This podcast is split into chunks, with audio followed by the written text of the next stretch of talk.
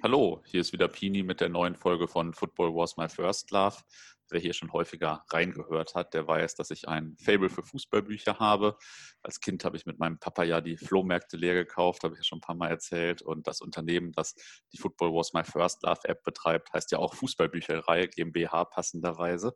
Und ja, leider lese ich mittlerweile ein bisschen weniger oder sehr viel weniger, vor allem aus Zeitgründen. Aber Fußballbücher finde ich immer noch richtig geil. Und ähm, jetzt habe ich in den letzten Monaten im WhatsApp-Status meines heutigen Gesprächspartners richtig coole Bücher gesehen, die er äh, quasi täglich in Neues verschlungen hat. So sah das schon fast aus. und ähm, dachte, darüber könnten wir heute mal gut reden.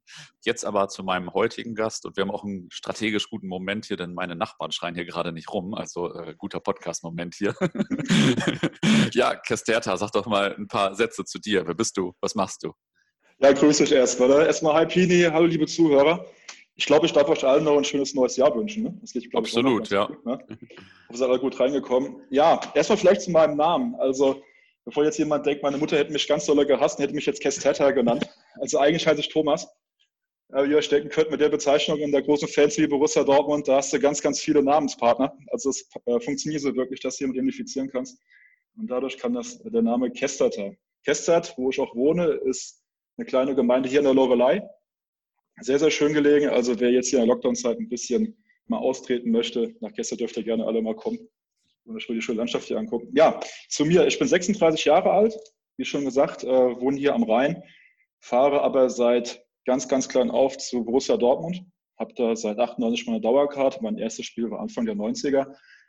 Und ja, habe da schon so einiges mit dem Verein erlebt, was ich auch definitiv nicht vermissen möchte, was mir gerade sehr, sehr viel hilft, jetzt hier in dieser Corona-Zeit auch jetzt nicht so den Mut zu verlieren, immer hier positiv nach vorne zu blicken. Ja, ja, krass, da hattest du deine Dauerkarte ja noch vor mir, obwohl du sogar jünger bist als ich. Nicht schlecht. schon, äh, schon ein bisschen neidisch auf, die, auf das eine Jahr. okay. Zwei Jahre. Ja, okay, cool. ähm, was hast du denn so in der Fanszene dann mal gemacht? Ich glaube, wir haben uns ja kennengelernt, äh, zum Beispiel bei der Fanabteilung dann, ne? oder vielleicht sogar vorher, aber ich weiß noch, bei der Fanabteilung warst du Fanvertreter für eure Region. Ja, genau, genau. Ich war, oh, ohne dass du es noch weißt, ey. krass. Also ich war auf jeden Fall hier äh, Fanvertreter für das Rheinland. Mhm. Ja, Rheinland, Rheinland-Pfalz. Für die Ecke habe ich das damals gemacht, wo die Fanabteilung damals neu gegründet wurde. War eine sehr interessante, auch sehr lehrreiche Zeit. Äh, davor war ich auch Mitglied der Dortmunder Ultra-Gruppierung ne, seit 2002. Mhm. Da war ich zehn Jahre Mitglied drin. War auch mega cool, habe da immer mich um Fahren gekümmert, hat immer mega Spaß gemacht. Wie es halt so ist, ne, irgendwann gehen die Wege halt mal ein bisschen auseinander und ja, ja. so eine Ultra-Gruppierung, ich glaube, da sind wir uns ja einig, das ist immer so eine Sache, da musst du dich halt wirklich da total mit engagieren, dass du auch wirklich ja. 24 Stunden für erreichbar bist und irgendwann mit der Zeit, wenn du arbeiten gehst, ne, dann packst du das so nicht mehr. Ne? Und dann ja. musst du halt für dich entscheiden, mache ich jetzt hier so weiter oder da sage ich, okay, komm, ich gehe jetzt hier und habe dann ein gutes Ende gefunden. Aber nichtsdestotrotz, ne, immer hier zu jedem Spiel von Borussia Dortmund gefahren, hauptsächlich zu den Profis. Amateure anfangs auch, aber das kriege ich zeitlich auch nicht mehr so hin. Und ja, das ist das, was ich bis heute immer noch mache. Ne? Also ich mhm. habe jedem Spiel von Borussia, die letzten, glaube ich, sieben oder acht Jahre war ich im Stadion. Ich glaube, das letzte, was ich mal verpasst hatte, war wegen der Magen-Darm-Grippe. das ist aber scheiße. Ja, krass. ähm, was war denn dein erstes Spiel? Du hast gesagt, Anfang der 90er, erinnerst du dich noch? Ja, ja also definitiv. Also mein erstes Spiel, das war jetzt nicht so was, wie, wie man so das vorstellen könnte, hier Dortmund Südtribüne, sondern es war in Koblenz beim Fuji Cup. Ah, okay, der gute Fuji Cup. Ja, der legendäre Fuji Cup. Das war damals das Endspiel gegen den FC Bayern. Aha. Äh, Borussia Dortmund hat damals gewonnen gehabt und äh, mein Vater hat mir damals eine Fahne gekauft. Aha. Ja, und ich war immer vorher schon total angetan. Ich weiß gar nicht warum, aber hauptsächlich wegen den schwarz-gelben Vereinsfarben. Mhm. Ja, und so bin ich schon zu Borussia Dortmund gekommen. Und für mich gab es dann danach nichts mehr anderes mehr. Ne? Ja. Also, war immer so und ist heute noch mal so ein absoluter Mittelpunkt in meinem Leben. Ne? Ja. Die Fahne habe ich noch, also die habe ich mir ganz weggetan. ja, geil. Wobei du jetzt sagst, äh, es gibt, nicht, gibt nichts anderes und so weiter. Dabei verbinde ich dich auch immer mit Leads, äh, mit den ja. BVB-Kontakten nach Leads und so. Ähm, jetzt, äh, wie kam das denn damals und wie ist das jetzt eigentlich noch so? Äh, das kam damals hier zur Fußball-WM 2006. Hm? Also der damalige Slogan, A Time to Make Friends, den haben wir, glaube ich, ein bisschen wörtlich genommen. ähm, ich muss dazu sagen, bei dem ersten Treffen war ich nicht mit dabei. Mhm. Ja, also 2006, wo das hier bei der WM war, da habe ich Liste nicht kennengelernt. Äh, ich war mit ein paar Leuten einer der ersten, die mit auf die Insel geflogen sind. Mhm. Und es war sehr interessant gewesen, dass unser erstes Spiel, was wir mit Leeds geguckt haben, nicht von Leeds United war, sondern englische Nationalmannschaft. Okay. was dann sehr skurril war, weil das Spiel war auch noch in Manchester. Und wer die Verbindung von Leeds und Manchester kennt, weiß, dass das Fleisch für die Jungs jetzt nicht gerade so der schönste Tag war, in die Stadt zu fahren. Aber es war mega gut. Also das war für uns dann, oder auch gerade dann so für mich, weil ich damals auch hier diese ganzen Bücher gelesen hatte, hier von Cass Tennant und Co. Mhm.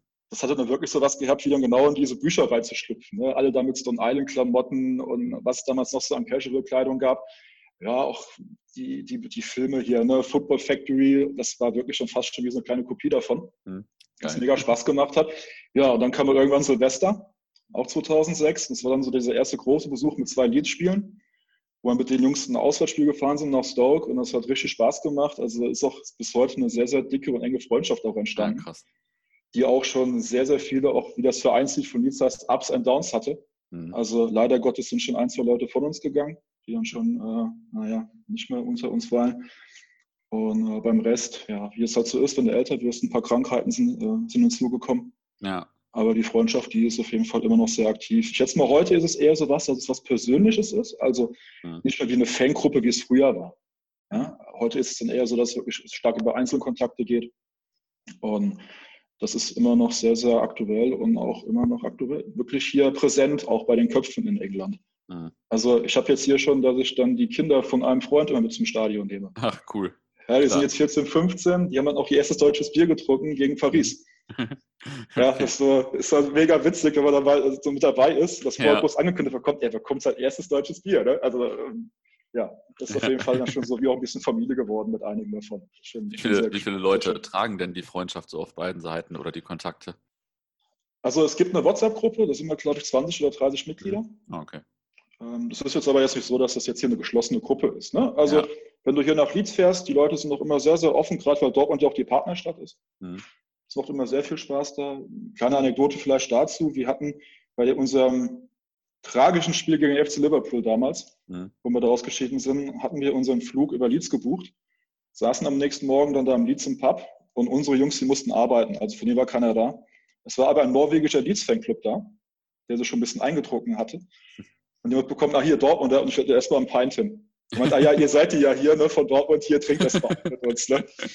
Äh, das, das war auf jeden Fall immer sehr cool. Also, es macht immer sehr viel Spaß da auf der Insel mit denen. Ja, das ist eine Frage. Ich glaube, so 30, 40 Leute kann man schon sagen. Also auf englischer Seite ist es ein Fanclub hauptsächlich. Maverick Whites heißen die. Mhm. Und das ist auch hier so ein Allesfahrerclub mhm. äh, von denen. Und ja, das sind hauptsächlich auch ein paar Einzelpersonen. Und dann, wenn das halt immer so ist, da kommt man immer wieder in neuen Kontakt in den Pubs. Ne? Mhm. Kannst du auch denken, bei 15 Jahren, da sind bei denen auch schon einige Generationen wieder mit hinzugekommen. Ja. Ne? ja. Also, ja, richtig geil. Ganz schön. Definitiv. Also, es macht immer Spaß. Ja, richtig geil, denn ich erinnere mich, also vor allem, ich erinnere mich noch an den Anfang meiner Fankarriere ja. ähm, im Jahr 2000, als wir in Middlesbrough gespielt haben und, und Michael Mayer uns ja keine Karten für ein Spiel in England verkaufen wollte, weil das mit Deutschland, England ja so kompliziert war, auch nach der EM bei den Ausschreitungen da und so weiter. Das war ja noch eine ganz andere Zeit und ja, da wird sich Michael Mayer jetzt sicher auch sehr freuen. Ja, ich muss hoffen, ja. ähm, jetzt machst du ja noch seit äh, anderthalb Jahren mit Moppel das grandiose Fanzine Money und äh, Moppel war jetzt ja auch schon mal hier und hat äh, einmal über das Fanzine erzählt, vorher auch schon mal über ja. BVB-Fanzines. Wie läuft's bei euch bei Money? Also erstmal soll ich einen schönen Gruß vom Moppel sagen. Es wird ja, nicht eineinhalb Jahre, sondern 15 Monate. Ah, okay. also ganz wichtig. Ja. Okay. Ja, er nimmt das hier mal sehr genau. Ja, wie es aktuell läuft. Also generell, jetzt wenn man jetzt die letzten Monate mal zurückguckt, ja, ist halt schon mega geil. Ja? Ja? Also von den Leuten her, von der Resonanz, die wir bekommen haben, wenn man überlegt, dass es einfach nur einfach so eine kleine Suff-Idee war, mhm. das Heft machen wollen und es macht wirklich hier mega Spaß, wenn man diese ganze Rückmeldung bekommt von den Leuten. Dafür haben wir es ja auch gemacht. Ja. Also wir schreiben ja immer groß drauf von Fans für Fans, ohne dass wir jetzt irgendwie einen kommerziellen Hintergrund haben. Äh, der ist auch weiterhin nicht gegeben. Ja, es ist wirklich hier ja, von Dortmund-Fans für Dortmund-Fans mhm. oder halt auch für Fußballfans, weil es gibt ja auch genug Sammler außerhalb unserer Fanszene. Ja. Und das läuft richtig, richtig gut. Also wir haben jetzt sogar hier Weihnachtskarten bekommen. Also mhm. Leute schicken äh, ein Fanmagazin Weihnachtskarten. Ja, geil. Also sehr drüber gefreut. Ja, man merkt auch die, es wird auch so angenommen, dass die gerne auch uns Mitteilungen schicken. Ja, mhm. also du bekommst so Kurzgeschichten mal gesteckt, die wir veröffentlichen. Damals diese Sache hier von diesem Handballspiel. Mhm. Und so, ne, das kam halt irgendwie dann hier so, so mit rein. Oder halt auch generell, dass du da auch mal einen Spieler hast, die sehr viel Spaß dran haben. Ja. Mhm. Also ich kann vielleicht so einen kleinen Ausblick mal geben, jetzt hier auf die nächsten Ideen, die wir so haben. Mhm. Also das nächste Heft wird ein bisschen 80er-lastig. Geil. Ja, also ja. ich verrate jetzt nicht zu so viel. Wir haben auch da eine absolute Ikone äh, bekommen können, die uns da wieder in Antwort gestanden hat. Ja. Wer es ist, verrate ich jetzt noch nicht. Ich sage nur so, er konnte verdammt gut Fußball spielen. ja, äh, dann haben wir uns nochmal hier mit ein paar, paar Jungs von uns getroffen gehabt. Meistens hier noch, das war noch die letzte Idee im Zöllner, die wir hatten, Dortmund mhm. in der Kneipe. Ja, so, ey, lass uns doch einfach nochmal so ein bisschen jetzt zurückgehen, ein bisschen Fangeschichte aufarbeiten. Ja, Gerade hier, wir haben ja so ein paar Fanfreundschaften immer mal aufgelistet gehabt im ja. Da war jetzt eine Rubrik nicht so ausführlich. Und hier kommt müssen wir auch wieder was dann mal anstoßen, ja. Und das ist richtig, richtig gut geworden, ja. Also ich glaube, da kann sich jeder auf das kommende Heft freuen. Auch die nächsten Hefte sind schon so gut wie sicher für dieses Jahr. Also wir sind da auf jeden Fall froh Mutes, dass wir weiterhin unsere Leser da richtig schön, ja, beglücken können, sagen wir es mal so, ja. Und der ja. Preis bleibt stabil. ja, also Daumen hoch auf jeden Fall für die Hefte. Stehen hier auch einige neben mir im Regal. Ähm, und ich kriege auch laufend Anfragen und laufend schreiben mir Leute, dass das Heft geil ist. Sage ich immer, ja, habe ich nichts mit zu tun, gebe ich den Jungs mal weiter. Ja, also danke. Äh, schon echt immer richtig geil. Und ja. ähm, jetzt kommen wir mal zum eigentlichen Thema, obwohl wir auch ja. einfach so wahrscheinlich eine Stunde weiter quatschen könnten. Ja, denke ich auch. es gäbe, gäbe auf jeden Fall noch genug zu besprechen. Aber heute geht es ja um Fußballbücher. Und ja. Ähm, ja, wann begann bei dir eigentlich so die Faszination für Fußballbücher? Also war das jetzt schon immer oder jetzt in der Corona-Zeit oder wie fing das so an? Ja, bei mir waren es so Phasen.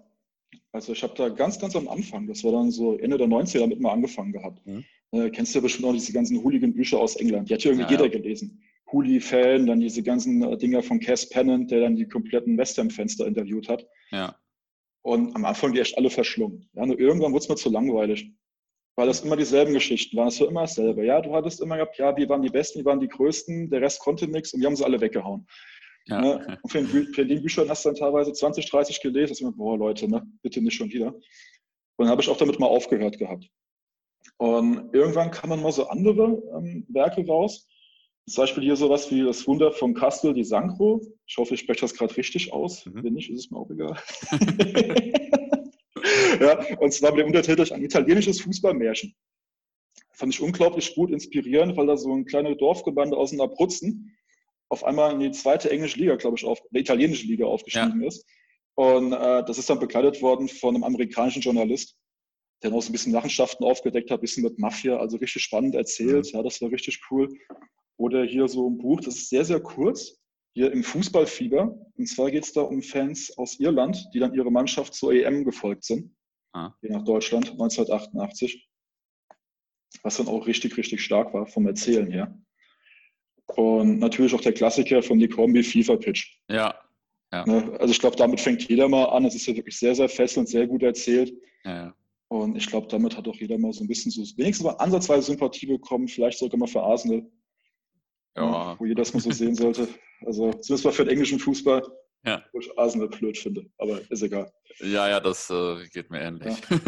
Aber ich schätze mal von dem Buch, jeder kennt ja dieses eine Zitat, ne? ich verliebte mich in den Fußball, mich später in die Frauen verlieben sollte. Ne? Ja, das stand ja auch in jedem Fanzine und genau, jedem immer, damals. Immer. Ne? Ja. ja.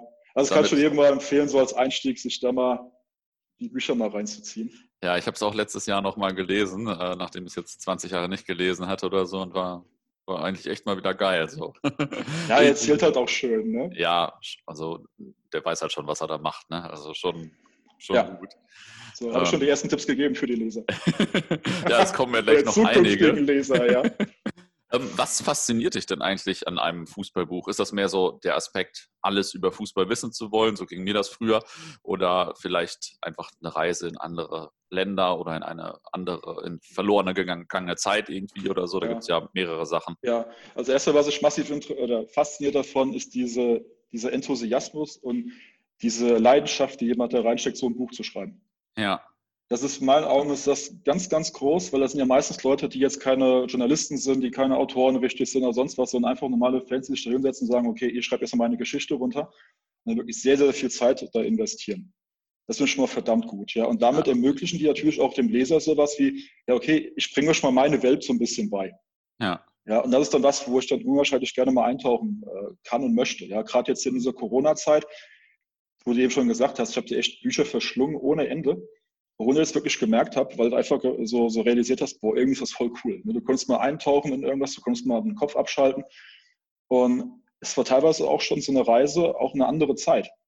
Mhm. Gerade hier die Berichte aus 70er, 80er Jahren, äh, dann gerade wenn es hier deutsche Bücher waren, dass du dann wirklich das mit deinem eigenen Fanleben mal verglichen hast. Und dann kommen auch bei dir wieder eigene Bilder hoch. Ja.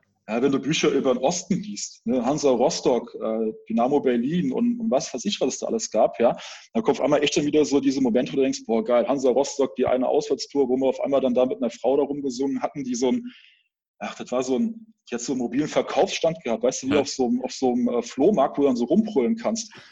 Ja, und dann war das Ding im Zug aufgebaut, ja, und dann haben wir auf einmal dann Ölapper, Lömer, Planga, das damals total der Hit war, ja, dann gesungen, ja, absolut großartig, ja, bis ja. dann der Zugchef meinte, okay, Jungs, für euch endet die Reise gleich mal, ja. ja, so Momente kamen irgendwie wieder hoch, ja, oder wenn man bei Rostock mal kurz bleibt, dass man äh, damals äh, im Fanprojekt öfters von dem mal gesoffen hat. Ja. Ja, da war ja halber Dortmunder Fans, da war ja da Mitglied im Fanprojekt, weil du dafür ja. günstig Bier bekommen hast. Ja. Ja. ja. Und das kam irgendwie so hoch, wenn du dann diese Bücher schon in die Hand genommen hast. Mhm. Ja, also wirklich sehr, sehr schön immer. Und vor allen Dingen halt auch mal so, dass du halt wirklich mal den Kopf abschalten konntest vom Rest. Ne? Du hattest mal keine Probleme gehabt, kein Corona, nichts. Es war einfach dann mal Fußball. Und es war einfach schön. Da hast du wirklich mal einige Stunden hier äh, gesessen und ich muss so ehrlich sagen, ich habe mich nicht selten dabei erwischt, was morgens immer 4, 5 Uhr war. ja, krass. ja, also, das ist wie so, bei mir mit zwölf wieder oder so. Ja, ja genau. Du ziehst es einfach durch. Ne? Ja. Also es ist noch mega Spaß und äh, ich kann es jedem mal empfehlen, sich mal so ein Buch zu schnappen, vielleicht darüber, über die wir später mal reden, und mhm. die sich wirklich auch mal dann reinzuziehen, weil es einfach eine schöne Sache ist, das mal zu tun. Ja, ja, auf jeden Fall. Ich habe ja, also ich besitze ja auch noch eine ganze Menge Fußballbücher, ja. schaue zu wenig rein. Jetzt habe ich aber mal gerade wieder eins reingeschaut und äh, wenn ich das mal wieder, also wenn ich mal wieder intensiv wirklich lese, ist echt immer geil. Definitiv, definitiv. ja, das ist ja. äh, halt auch das Ding in der Hand zu haben und so schon, schon geil. Ja. ähm, wir, du hast mir so viele Bücher, Bilder von Büchern geschickt, äh, die du in ja. letzter Zeit gelesen hast. Äh, ich habe die alle im Status gesehen, das war echt eine Menge.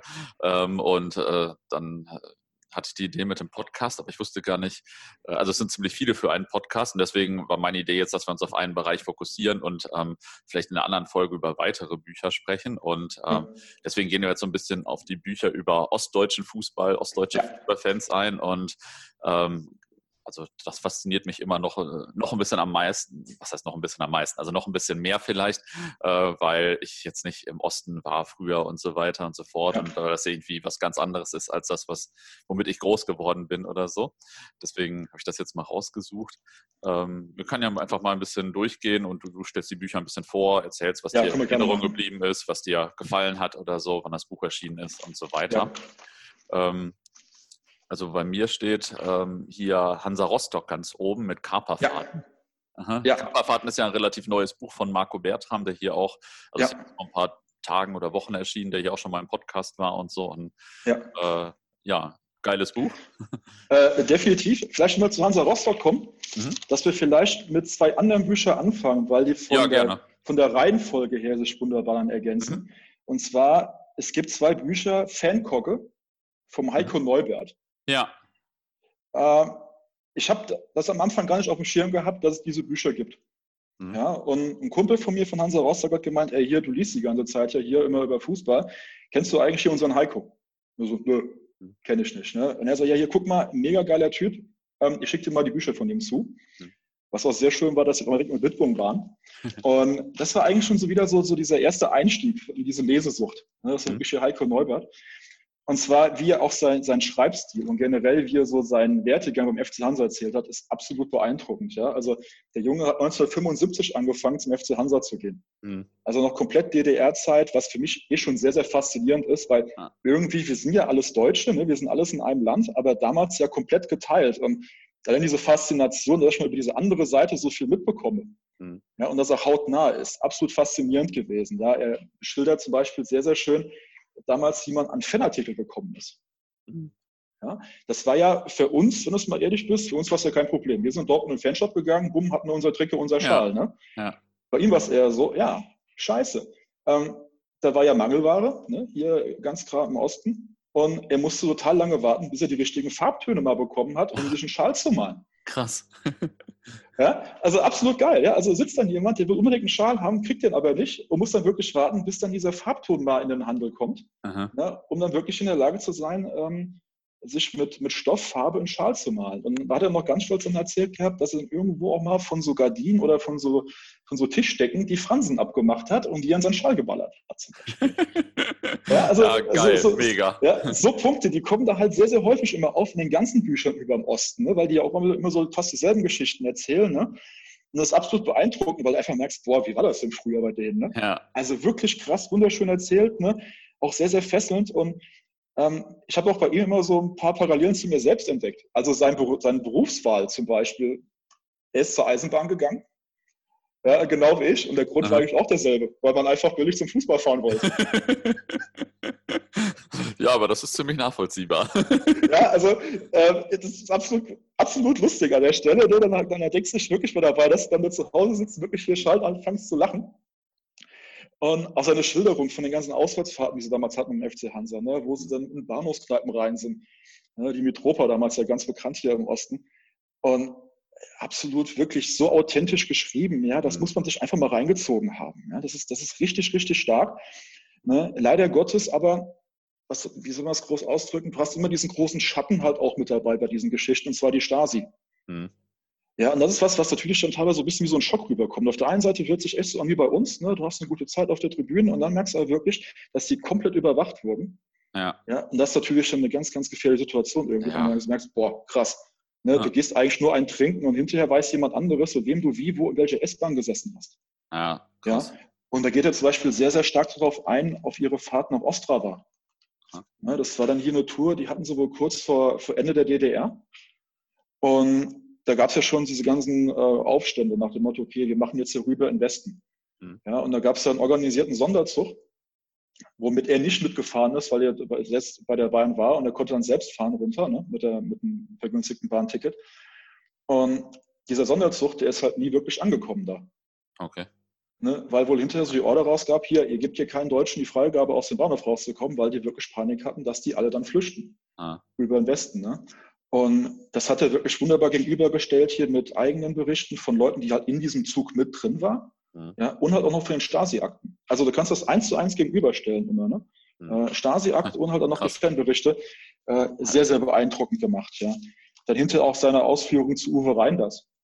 Ja, es gibt ja diese wunderbaren Dokus, wo FC Hansa dann hier dann in der ersten Liga gespielt hat. Uwe Reinders war der Trainer. Ja. Ja, Uwe Reinders war wohl der Kulttyp schlechthin für die Fans von FC Hansa. Ja, okay, kann ich mir gut vorstellen. Ja, auf jeden Fall. ja, aber da hatte er massive Probleme mit dem, mit dem Präsidium. Ja. Ja, und die Fans haben sich auf die Seite von Uwe Reinders gestellt, ja, aber hinterher musste leider trotzdem gehen. Ne? Mhm. Und es wird dann sehr, sehr schön ausführlich von ihm auch dann noch dargestellt, was er auch alles dann für Flyer-Aktionen gemacht hat, ne, und für Uwe Reinders, ne, weil er auch damals schon dieses Fanmagazin geschrieben hatte, äh, nach der Wende. Und richtig schön, ne, und wo ich auch sehr drüber gelacht habe, war, äh, bei einem Auswärtsspiel war er wohl im Presseraum und hat sich fast mit dem damaligen Trainer Rutemöller gekloppt. okay. also muss kurz vor der Auseinandersetzung gewesen sein, ja.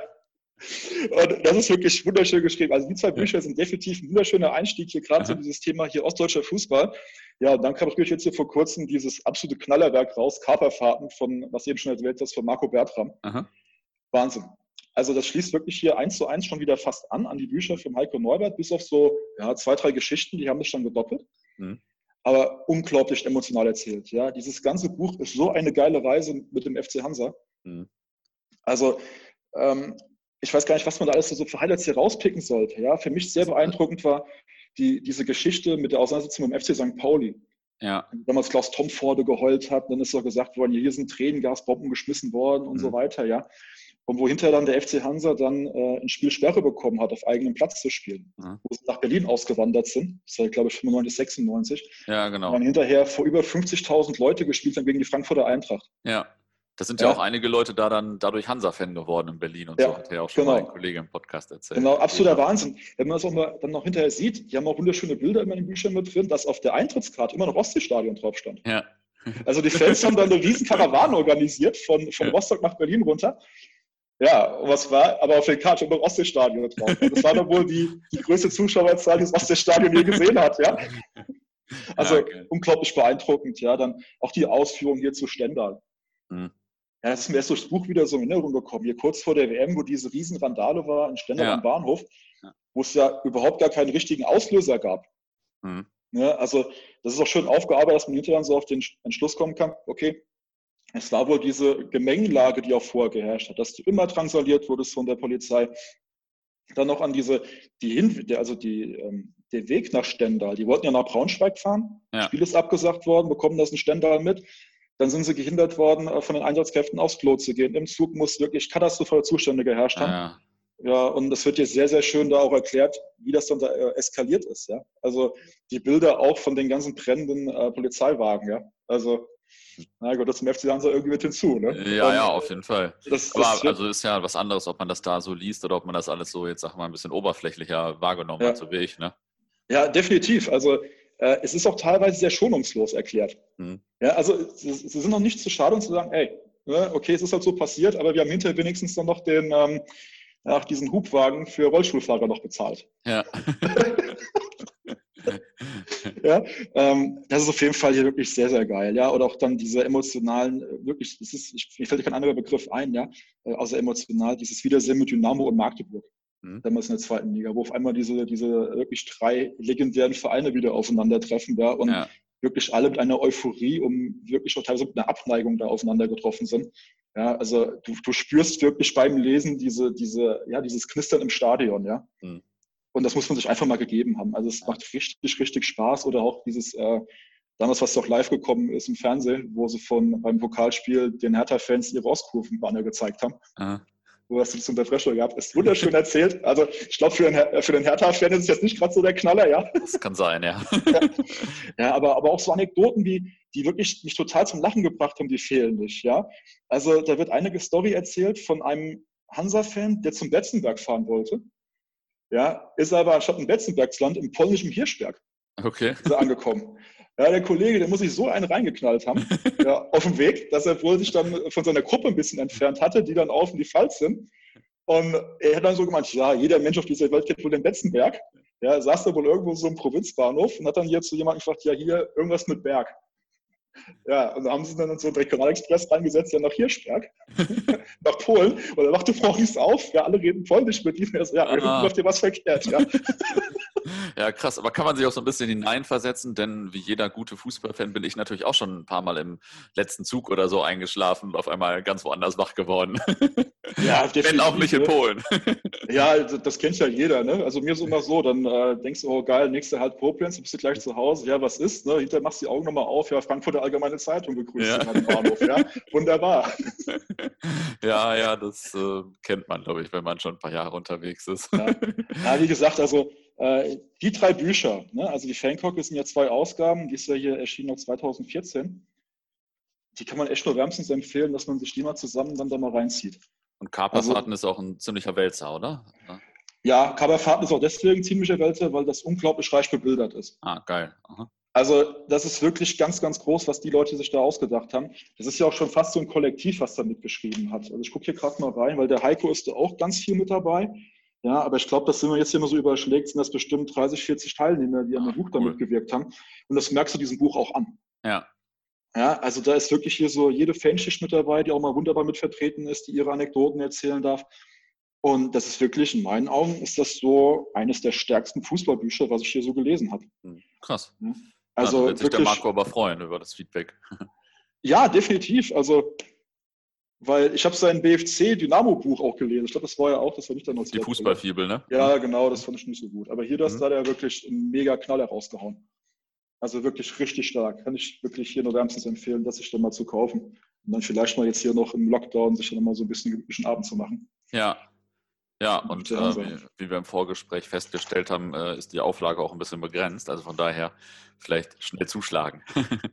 ja, das ist ja eh sowas. Ne? Also wenn man das hier sieht, wie viel Energie und wie viel Leidenschaft da reingesteckt wurde.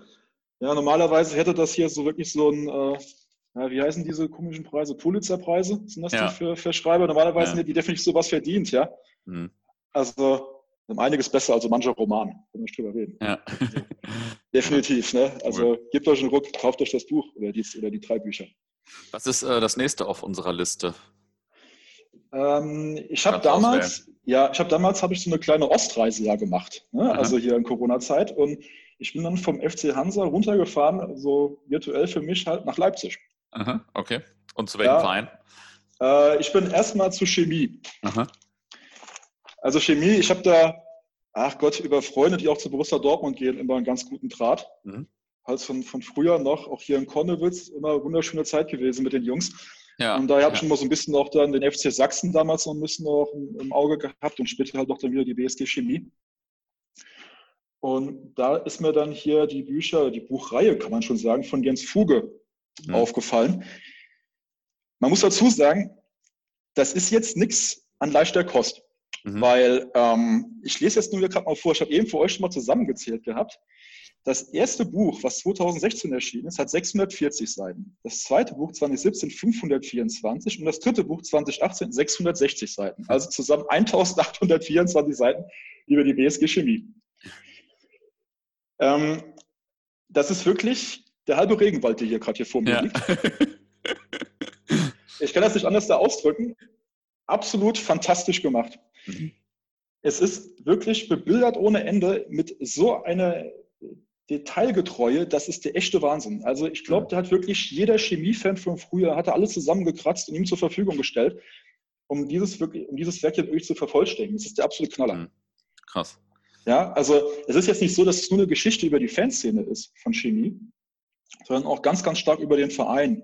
Ne? Also er geht hier wirklich sehr detailliert dann auf diese Leutsche Legende 1964, mhm. ne, wo der Rest von Leipzig ja dann hier äh, deutscher oder Meister in der DDR wurde. Ja. Ja, absolut fantastisch geschrieben, auch mit welchen Widrigkeiten der Verein damals zu kämpfen hatte, dass dann Leistungsträger auf einmal abkommandiert wurden. Dann mussten sie entweder ihren Dienst bei der Armee machen oder bei der Fahne, wie sie immer so schön geschrieben ja. haben, ja, ja. Ähm, oder mussten dann wirklich zum anderen Verein, weil die waren ja dann meistens wie so eine Art Leistungszentrum, ne, was dann nur die Spieler so aufbauen sollte für den besseren Verein der Stadt. Ja, mhm. das ist das absolut wahnsinnig geil erzählt. Ne, und haben das wirklich unter diesen Umständen geschafft, dann hier die, die Meisterschaft zu holen. Also ich glaube, das ist einer der größten Fußballwunder, die überhaupt in Deutschland stattgefunden hat, dass dieser Verein damals die Meisterschaft geholt hat. Ja, krass. Ja. Ähm, dann natürlich auch dann diese Einstellung, die die Fans hatten, weil die natürlich auch gemerkt haben, boah, ne, alle, wir gegen alle war das schon mhm. fast so, ja. Und deswegen stand auch dann die Fanszene sehr, sehr stark im Fokus von der Stasi. Mhm. Ja, und ja. das ist wirklich was, was man sich hier wirklich auf der Zunge zergehen lassen muss. Jens Vogel hat es ja wirklich geschafft, ich habe da mal so ein bisschen geschätzt, ich glaube, das sind rund 1000 Einträge von, von Stasi-Akten hier drin. Ja, von Verhören, allem drum und ja. dran. Also, Pini, das war teilweise so, dass der wirklich hier aufgelistet hat oder nachweisen konnte, dass die Stasi wusste, wer wann wo in welcher U-Bahn gesessen hat. Hm. Ja, Boah, eigentlich völlig belangloser Scheißdreck. Also wen ja. interessiert das, wer wann wo eine U-Bahn drin war, ne? Aber so detailliert, ne? Und da kriegst du teilweise wirklich das Schaudern. Mhm. Ja, Gerade wo du eben schon zum, zur Einleitung gesagt hast, dass ich mit Moppe dieses Fanmagazin ja mache. Ja, die Leute, die sind vorgeladen worden hinterher, hier für, für die Staatssicherheit, weil die natürlich hier komplett bei denen unter, ähm, im Fokus standen, weil die eine Schreibmaschine zu Hause hatten und selber was publiziert hatten, was der Staat ja. nicht kontrollieren konnte. Ja. ja. Und die haben voll den Druck bekommen. Ja, und damals war es auch so, dass du dann sehr, sehr viel Druck machen konntest mit Ausweise und so weiter. Ja. Da hat zum Beispiel auch dann leider Gottes hier ein Spieler erfahren, das war wohl, ich habe den Mann jetzt nie wirklich spielen gesehen, auch nicht auf irgendwelchen Bildern. Hier Ralf Heine, ich schätze mal hier ostdeutsche Hörer kennen den bestimmt. Dem seine Schwester ist im Westen geflohen damals. Und er selbst war einer der besten Torhüter, die damals überhaupt existiert haben. Und er hatte wirklich so eine Art Berufsverbot bekommen.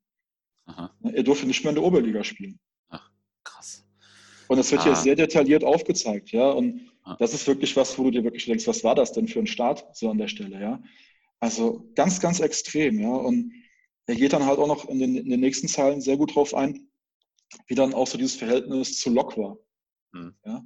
Ähm, heute ist ja so, Lok ist ja wirklich sehr massiv vertreten in vielen Köpfen. Ja? Also ja. jeder kennt ja die Fanszene von Lok Leipzig. Ja. Da weiß man auch, dass das jetzt nicht gerade so die, ja, die Hafensänger sind. Ja, Sagen wir es mal so. Und damals war es wohl so, dass dann eher so Chemie noch die Macht war in der Stadt, mhm. was dann später gekippt ist. Und was halt auch sehr, sehr schön ist, ist, dass wenn man das Buch über Lok Leipzig liest, was man jetzt auch vielleicht mal kurz drauf eingehen kann, dass sie sich nicht widersprechen. Ne, was ja gerne mal bei anderen Büchern ist, wenn du die aus England kennst, hier ist es wirklich so, dass beide Seiten wirklich sagen, ey, ja, hier, das war so. Die eine Seite sagt, wir haben vorher auf die Fresse gekriegt. Ne?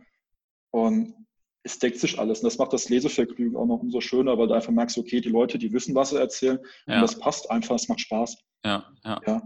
Dann hier Fuge. Äh, er hat hinterher auch noch so ein paar Ämter bekleidet, dann hier beim FC Sachsen. Mhm. Da geht er auch nochmal sehr gut drauf ein und bringt auch sehr, sehr deutlich dann auch so diese Entwicklung innerhalb der Fanszene dann auch ähm, ja, nach vorne, wo man sehen kann, okay, die Spaltung, die ja innerhalb vom FC Sachsen hinterher war, die war eigentlich schon fast ja, vor, vorprogrammiert. Mhm. Ja, dass auf einmal dann hinterher so die eine Seite, gerade hier die Jüngeren rund um die A plus dann Angst hatten, dass dann die alten Werte der BSG verloren gehen. Ja, und dass man sich schon wieder entschieden hat, okay, hier, wir gründen dann die BSG Chemie neu. Mhm. Ja, ist sehr, sehr schön auch erklärt, wie das alles gelaufen ist, auch was die Diablos angeht. Ähm, war ja damals schon eine der, ich würde mal sagen, eine der ja, interessantesten Ultragruppierungen in Deutschland, weil sie immer so einen eigenen Stil hatten. Ja, das also das, das, kann man, glaube ich, echt schon so sagen. Das haben die immer komplett durchgezogen gehabt. Und wenn du dann siehst, dass so eine ähm, Ultragruppe auf einmal noch lernen musste, einen Verein aufzubauen. Mhm. Ja, also es war wirklich so, nicht nur supporten, sondern wirklich mitgestalten. Ja, da muss halt auch jemand mal gucken, dass Ordnungskräfte da sind irgendwo. Ja. ja. Also wirklich sehr, sehr interessant gemacht. Dann halt auch zum Schluss auch dann die Rückkehr zum Alfred Kunze Sportpark, was das auch für eine Euphorie bei den Leuten ausgelöst hat, dass wirklich ihre Chemie wieder da war. Ja, und das dann noch abgerundet mit der Freundschaft zu Frankfurt war wirklich eine sehr, sehr runde Sache. Also ja. man darf sich nicht abschrecken lassen von dieser ganzen äh, Seitenzahl, ne, die ja wirklich massiv ist. Also es ist wirklich sehr schön erzählt. Ja, und was mich schon noch sehr, sehr beeindruckt hat, war, äh, was auch so ein Fanmagazin auslösen kann. Mhm. Ja, und zwar gab es wohl Mitte der 80er gab es ein Inserat bei dem Bockenheimer Bembel, Fanmagazin von der, von der Frankfurter Eintracht. Und da sind dann mehr oder weniger so Fanclub-Kontakte, die es halt früher so waren, halt ausgetauscht mhm. worden. Und darüber kam dann wohl eine Freundschaft zustande zwischen Chemie und dem Bonner SC. Aha. Aha. Aha. Und das habe ich auch gar nicht auf dem Schirm gehabt. Ne? Da wusste ja von Chemie so Kontakte ein bisschen nach Aue früher, ja, oder halt jetzt hier zu Frankfurt. Mhm. Aber zum Bonner SC, also bei aller Liebe, ne? Also, ah, und dass der Bonner SC überhaupt mal Kontakte hatte. ja, genau, dass die überhaupt Fans hatten. Okay, ja, jetzt ja. bin ich in Bonn bestimmt nicht mehr so beliebt gerade, ja. Aber, aber es, dass man das halt wirklich schon aufrechtgehalten hat und dass dann hinterher auch dann die Stasi da ganz groß mitgeredet hat. Also es war dann hinterher geplant, dass dann die Bonner Fans nach Leipzig kommen und ein Fußballspiel gegen die dann ausrichten und dass das hier von der Stasi äh, verhindert wurde mhm. am Anfang. Ja, also selbst ein Fußballspiel war dann nicht möglich von Fans, ja. Mhm das ist dann schon, ja, das ist schon krass. Ne? Da haben sie es dann auch dann sehr schön auch dann beschildert gehabt, wie, wie äh, die Bonner in Leipzig angekommen sind und direkt die Stasi da war. Ja, krass. Ja, und dass man dann probiert hat, dem dann zu entkommen, äh, durch mehrere Finden. Also es war dann wirklich wie so, äh, ja, so, so, wie heißt das so nochmal hier? Räuber und ja, Gendarm oder was? Ja, genau, so kann man es nennen, ja. ja. Und Abs absoluter Wahnsinn. Ja, ja krass. Da merkt man halt auch mal, äh, wie gut es einem hier geht. Ne?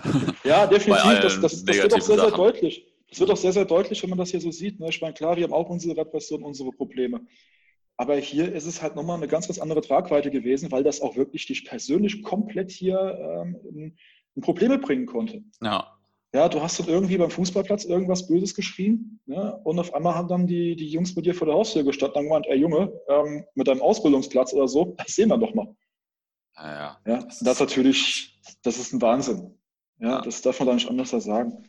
Ja. Ne, sonst in dem Buch sehr, sehr detailreiche Vorstellungen von Fanclubs, die damals existiert haben, mhm. die im Verein engagiert waren. Ne?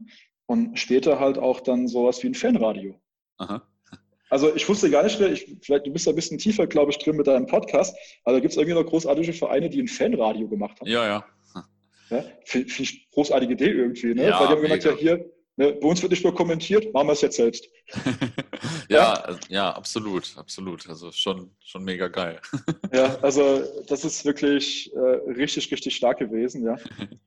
Und äh ja, ist wirklich was, was man sich dann mal reinziehen kann und vielleicht auch mal zu sehen, okay, wie gut geht es uns eigentlich? Hm. Ne, um ja, mit welchen Problemen haben die Jungs früher zu kämpfen? Ne, oder ja, das, ich weiß jetzt nicht mehr genau, welches Buch es war. Es war auf jeden Fall eine schöne Anekdote. Ich glaube, es war auch jetzt von Jens Fuge. Äh, da hat die deutsche Nationalmannschaft, die hat in Prag gespielt. Also die Westdeutsche. Hm. Und da sind sie mit ganz vielen Leuten rübergefahren und haben komplett hier Franz Beckenbauer und alles gefeiert, weil das wohl denen ihre Idole waren. Ja? Und die Nationalmannschaft muss damals wohl auch dafür gesorgt haben, dass sehr viele Fans aus dem Osten dann auch ins Stadion kommen konnten, also dass sie sich Karten vor Ort dann hier bei den Betreuern ähm, ähm, abholen konnten. Und dann haben sie auch so ein paar Souvenirs bekommen, ne? hier ein paar Trikots und so weiter. Ja? Und das ist dann alles abgenommen worden später an der Grenze. Ne? Mhm.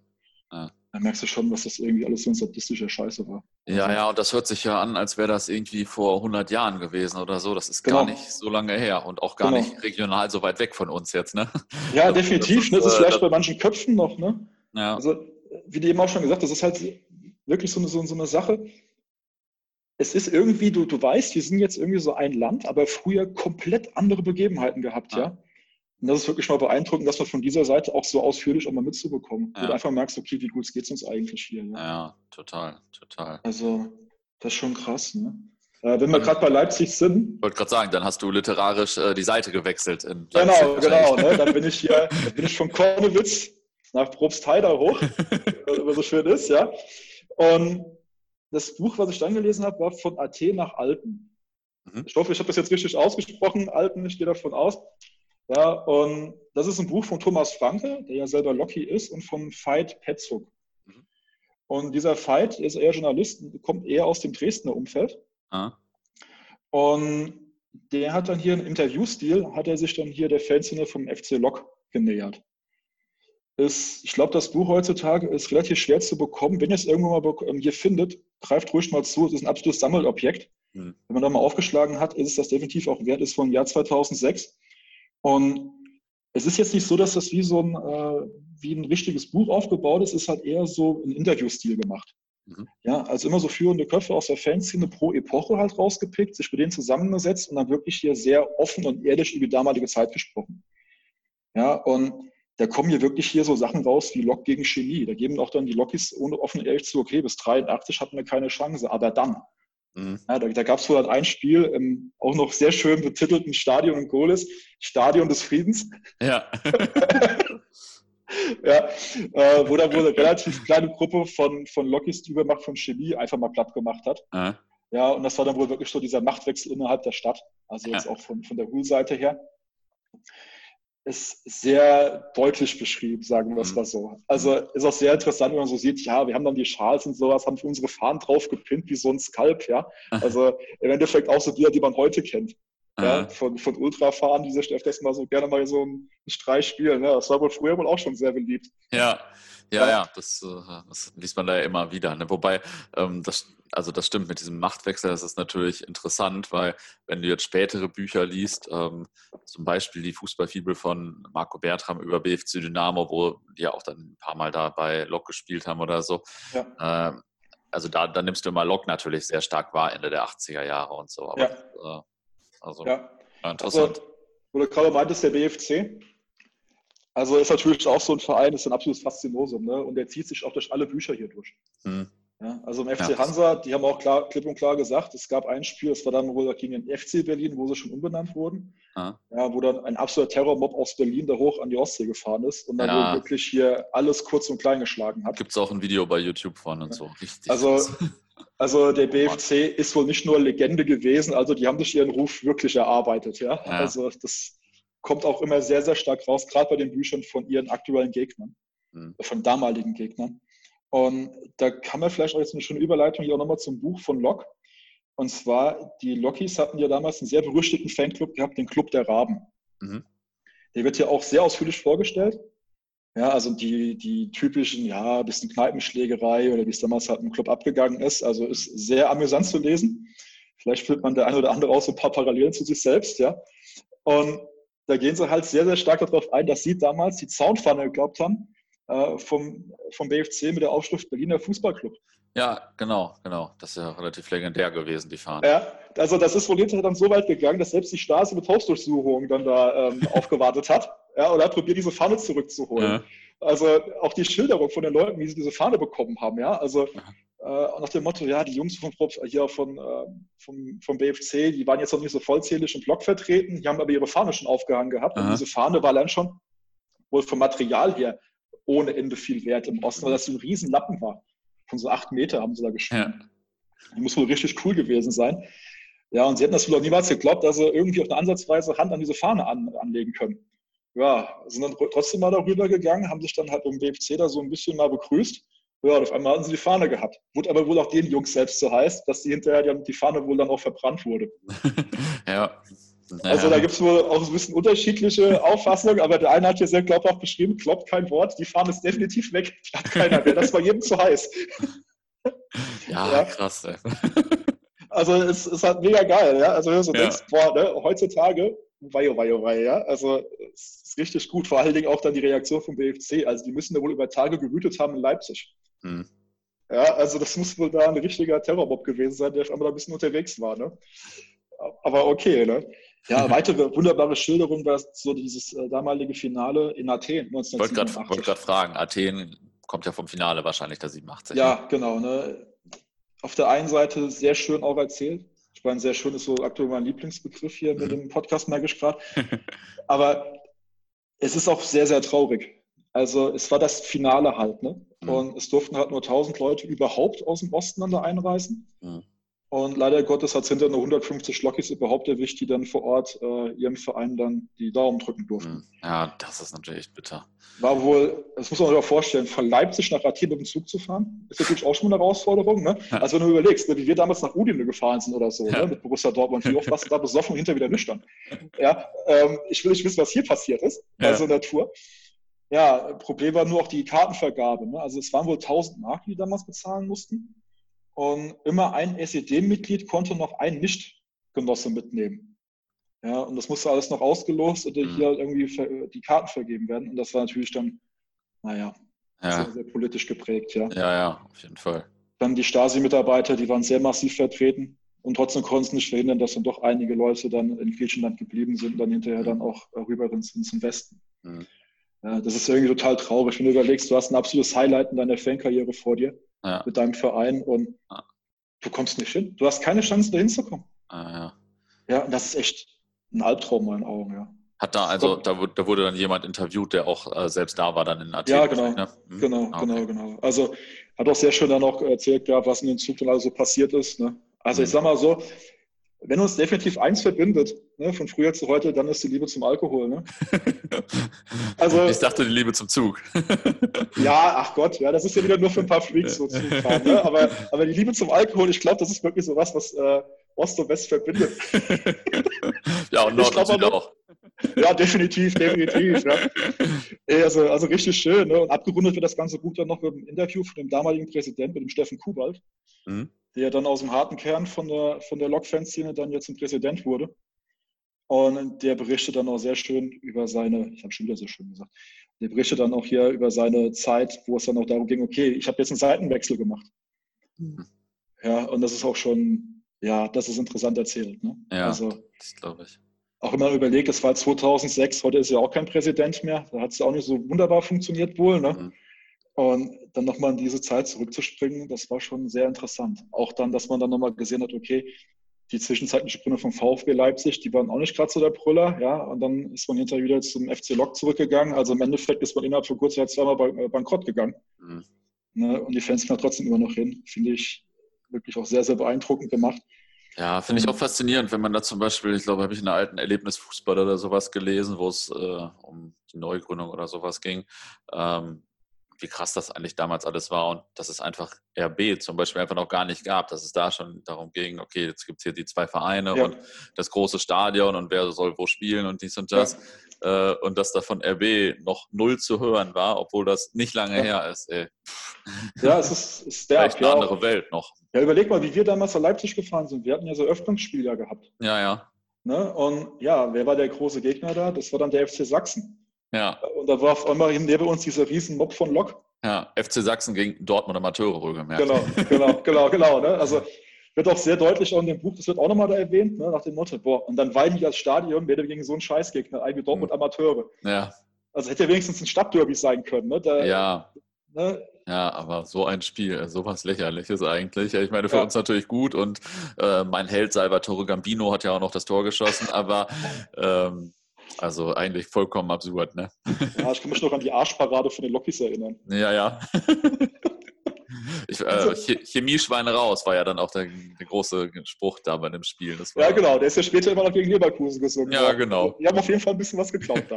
ja, ja. ja, und sonst, also es ist nicht nur so, dass ein, äh, ein Buch ist, was jetzt hier starke Einblicke in die Hooligan-Szene oder auch später in die Ultraszene gibt, sondern dass auch mal hier normale Leute zu, zu Wort kommen. Okay, normal Anführungsstrichen. Und zwar einer hier, der einfach mal so, so rausbringt, okay, die Geschichte meiner Zaunfahne. Mhm. Ja, äh, ist wohl einer der ältesten Zaunfahnen, die wohl im Fußball Osten dann existiert. Der erste FC Lok, eine Macht. Mhm. Ja, und der Macher ist dann da auch nochmal schön im Interview mit drin, der ja. dann auch gesagt hat, ja, für mich war das jetzt nicht so ein Problem, die Fahne zu machen, weil Gelb und Blau gab es wohl relativ häufig. ja, dann ist ja gut. da denken wir auch so, äh, super Einleitung, ja. Also, ja, das war auf jeden Fall jetzt hier so die, die Eindrücke, die ich dann aus Leipzig mitgenommen habe. Mhm. In meinen Augen unglaublich beeindruckend halt. Wenn du ja. heute auch siehst, wie du eben gemeint hast, ja, und dann hast du so ein, so ein darf man bei dir Scheiße sagen, wie, ja, äh, wie Red Bull Leipzig. Ja, absolut krass. Ja, einer der größten Sportstädte in Deutschland mit zwei absoluten Traditionsvereinen, die ja. mega krass verwurzelt sind in der Stadt. Und dann spielst du da gegen so ein, ja, gegen so ein Konstrukt. Ja, das ist, ah, da, da wirst du echt beim Lesen sauer. Ja, ja, das kann ich gut nachvollziehen. Ja. Ähm, wo bist du denn dann weiterhin gefahren auf deiner Ostreise? ja, dann wird es gar nicht mal so weit von der Strecke. Und zwar zu Dresden, mhm. zu Dynamo. Also ich, ich, weiß ja auch nicht warum, ne? aber irgendwie habe ich immer schon so ein bisschen so ein Faible für Dynamo gehabt. Aha. Also liegt bestimmt noch an der Vereinsfarbe. ähm, ich habe damals, wie ich äh, im Krankenhaus gelegen habe, habe ich die, das Buch von, von Lemi gelesen. Mhm. Übrigens war schöne Grüße auch in, der, in die Richtung. Ist nämlich sehr lustig, weil jedes Mal, wenn ich an diese Erlebnisse denke im Krankenhaus, muss ich immer an Lemi denken. Aha. Okay. Also, ja, ja. Ne, ähm, aber die Bücher, über die ich gerne mit dir reden will, sind auch von dem Fight. Aha. Und zwar Schwarze Hals, gelbe Zähne. Mhm. Das ist auch wieder im Interviewstil gemacht. Mhm. Äh, sind drei Ausgaben, die sind über die Jahre 2006 bis 2014 erschienen. Und das letzte war dann auch hier wohl mit einer ganz großen Spendenaktion. Ja, dass das Buch hinterher ähm, rausgegeben werden konnte. Ja. Und da kann man wirklich sagen, war das eine schon offen und ehrlich ne, über Lok Leipzig. Da kann man hier sagen, es ist wirklich ungeschminkt und ungeschönt. Mhm. Okay. Absolut krass. Also es ist auch wieder so dieses Thema, ähm, wir lassen jetzt mal alle hier zu Wort kommen. Ja, aber die haben hier wirklich da, oder er hat hier einen Mix an Leuten daran gekarrt, was man, glaube ich, gar nicht so erwarten kann. Also du findest auf einmal hier wirklich Ausführungen von den SKBs, also szenekundige Beamten, von normalen Polizisten und von dem Security-Chef mhm. da war zum Stadion, was du niemals erwarten würdest in so einem Buch. Ja, das stimmt, das stimmt. Ja, äh, nichtsdestotrotz hast du weiterhin sehr starke Ausführungen über so dieses damalige absolute Skandalspiel Belgrad-Dynamo. Mhm. Ja, ähm, absolut, wirklich. Das ist so authentisch beschildert, also auch von mehreren Fans, die dann mit den Bussen von, äh, von Dresden nach Belgrad gefahren sind. Ja, und das eine war dann auch noch so, wo ich mir denke, okay, ihr seid echt größenwahnsinnig. Da haben sie schon gut einen zugezogen im, im, im Bus, sind dann in Belgrad ausgestiegen und hat nichts anderes zu tun, wie auf die Belgrader zuzulaufen. naja. Das kann man mal bringen, ne? Ja, kann man, passiert. Sie haben hinterher aber auch dann geschrieben, das war keine gute Idee. Ja. Ich glaube, der O-Ton, ich glaube nicht, dass die Etappe richtig im Kopf hat, war, wir sind ins Stadion geflogen. Okay. Super, ja, also wirklich absolut authentisch du, du denkst dich ja wirklich dabei, dass du öfters mal wirklich schreiend am Lachen bist. Mhm. Ja, also ähm, vielleicht eine Story, das ist, glaube ich, im Buch 3 drin gewesen. Also ähm, ich empfehle immer nur diese ganzen Büchereien komplett zu lesen, weil das immer so wunderbare Einblicke gibt. Mhm. Und zwar, da gibt es ein Kapitel, Raudis und Altauer. Allein schon wegen der Überschrift fand ich das schon klasse. ja, und da gab es ein Spiel gegen St. Pauli. So, und dann sind die Herrschaften hochgefahren mit dem Bus. Und da gab es wohl vor Ort in so einer, in einer Kneipe einen kleinen Disput mit Einheimischen. War wohl nichts Großes. Also es war wohl wirklich nur so, dass man ein Glas in die Theke flog. Mhm. Also es ist ja fast schon alltäglich da. Und dann ist auch weiter sonst nichts passiert, außer dass hinterher die Cops den Bus hops genommen hat und einfach gesagt, okay, für euch ist das Spiel jetzt hier beendet, ihr geht gar nicht mehr mit rein, ihr kommt jetzt hier mit uns äh, zum Polizeirevier. Mhm. So, dann sind sie alle schön gefilzt worden, durften nachher auch gehen, aber naja, sie wollten halt ihre Duftmarke hinterlassen, haben erstmal noch im Innenhof von dem Polizeirevier einfach mal das Klo entleert. ja, das okay. ist schon richtig gut, aber das war doch nicht genug von den Herrschaften. Auf ihrem Rückweg dann nach Dresden durften sie wohl nirgendwo links oder rechts mal rausfahren, also keine Pause machen. Sie mhm. wurden wirklich hier mit 18 Polizeiwagen handgezählt, laut den Herrschaften, wenn man aber merkt, wie viel Alkohol die getrunken haben, weiß ich nicht, ob es wirklich 18 waren. Ist vielleicht eher 9. ja, kann auch sein. sind, sie, äh, sind sie dann nach Dresden zurückgefahren. Und ja, irgendwann war, der, war das Klo halt voll. Ne? Hm. Ja, da haben sie einfach nochmal das Klo abgelassen, Mitte auf der Autobahn und, die, und der ganze Geschmotter hinten bei dem Polizeiauto ist schön auf die Frontscheibe drauf. Ah. Ja, also das war so eine Story, wo ich echt da, oh nee, da hast du mich nicht mal einfangen können. Ne? Also das war, das war zu gut. Also das war halt auch wirklich so wunderbar lebhaft beschrieben. Ne? Aber auch so wirklich so, auch mal so Stories, die auch richtig, auch emotional auch einmal so am Herz gepackt haben. Also die haben damals gegen Viktoria Bukarest gespielt. Mhm. Und die waren wohl damals schon bekannt dafür in Rumänien, dass sie halt sehr, sehr, sehr arm waren. Ne? Auch jetzt hier damals zur Zeit, also mit Ausbeutung und Co. Und da hat der Fanclub Nossen übrigens, der auch einen sehr, sehr schönen Beitrag in kompletten den Büchern immer da, dazu gesteuert hat, hat nochmal so erzählt, wie sie da runtergefahren sind und wie sie auch selber so ein bisschen gestockt waren von dieser Armut, die da geherrscht hat. Mhm. Ja, und ein Beispiel haben sie dann auch so gebracht, dass die zwei Tage, wo sie da waren, haben sie ein kleines Kind mehr oder weniger betreut. Also der, der ist ja wohl irgendwie zugelaufen und das war arschkalt und der hat nicht mal Schuhe gehabt. Ja, und dann sind sie hinterher hingegangen, haben sich ein bisschen gekümmert und haben sogar zum noch Schuhe gekauft. Ja, krass. Ne, damit der Kleine dann nicht komplett da, da am Erfrieren ist. Ne? Das sind halt schon so, so Bilder, naja, so von der Erzählung her, die kreieren dich hinterher halt auch deinem Kopf. Ne? Denkst du, boah, krass. Ja. Ne? Also das muss wohl Armut hoch drei gewesen sein. Ne? Dann hatten sie auch noch Probleme bekommen, Eintrittskarten zu bekommen, weil vor der Abfahrt hieß es dann, ja, vor Ort, ihr bekommt definitiv eure Karten. Ja, war aber nichts. Ja, und da hat hinterher dann der Botschafter geholfen, dass dann hinterher die paar Jungs aus Dresden dann da ins Stadion konnten. Okay. Ja, also das sind dann wirklich so Erzählungen, die gehen dann schon ein bisschen näher. Ne? Also gerade mit ja. dem Jungen, das war jetzt nicht gerade ohne. Ne? Ja, auf jeden Fall. Aber auch dann auch, was mir sehr gut gefallen hat, war auch dieses schonungslos Ehrliche auch. Ne? Also sie haben dann auch sehr stark auch mal auf die Hooligan-Geschichte von Dynamo sind sie auch eingegangen. Und haben sie dann auch mal zugegeben, ja, hier, wie mit nach der Wende. Und der Westen kam halt drüber, da haben wir erst auch mal kassiert. Hm. So, also wird hauptsächlich mal Frankfurt erwähnt, ne? dann auch mal hier die Borussenfront ist auch mal damit, äh, mit ein, zwei Worten mal genannt worden. Okay. Ja, und hinterher kam natürlich dann auch so mehr oder weniger so der, der Schlag zurück, ne? Ja. Nach 93. Also da sind wir halt, ja, dann mal hier rum. Für den Westen. Also ist halt sehr, sehr schön gemacht. Ne? Auch dann die, die Ausführung gegenüber Lok. Also mhm. das muss wohl wirklich, wo wir eben auch schon hatten, das war wohl dann wirklich auch die Rivalität schlechthin. Ne? Mhm. Lok Leipzig gegen Dynamo Dresden. Äh, wird auch sehr deutlich dann auch gemacht, dass äh, Chemie da gar keine große Rolle spielte wohl ja. ne? für Dynamo, sondern wirklich Lok gezählt hat. Okay. Ja, und da wird auch dann darauf eingegangen, wie sie dann wirklich mal wohl geschafft haben, auch mal Lok in der eigenen Stadt zum Laufen zu bringen. Ah. Ja, also siehst einfach so diese Kombination, ne? Und wo ich eben schon erwähnt hatte, mit dem Security-Chef. Das war wirklich so ein Artikel, wo ich mir denke, dass das muss man wirklich mal ein bisschen so auf der Zunge zergehen lassen. Er hat dann wirklich mal so, auf, äh, so rausgehauen gehabt, wie er mit den Ultras umgegangen ist. Mhm. Ganz am Anfang. Und das waren ja wirklich zu dem Zeitpunkt noch relativ, relativ junge Leute, ne? 2006 mhm. halt. 2006, 2008, also ist jetzt auch schon 13 Jahre her. Und er meinte, ja, da haben sie dann im Stadion gemalt und leider Gottes ist hinterher der Rasen ein bisschen mit Leidenschaft gekommen und noch eine Werbebande.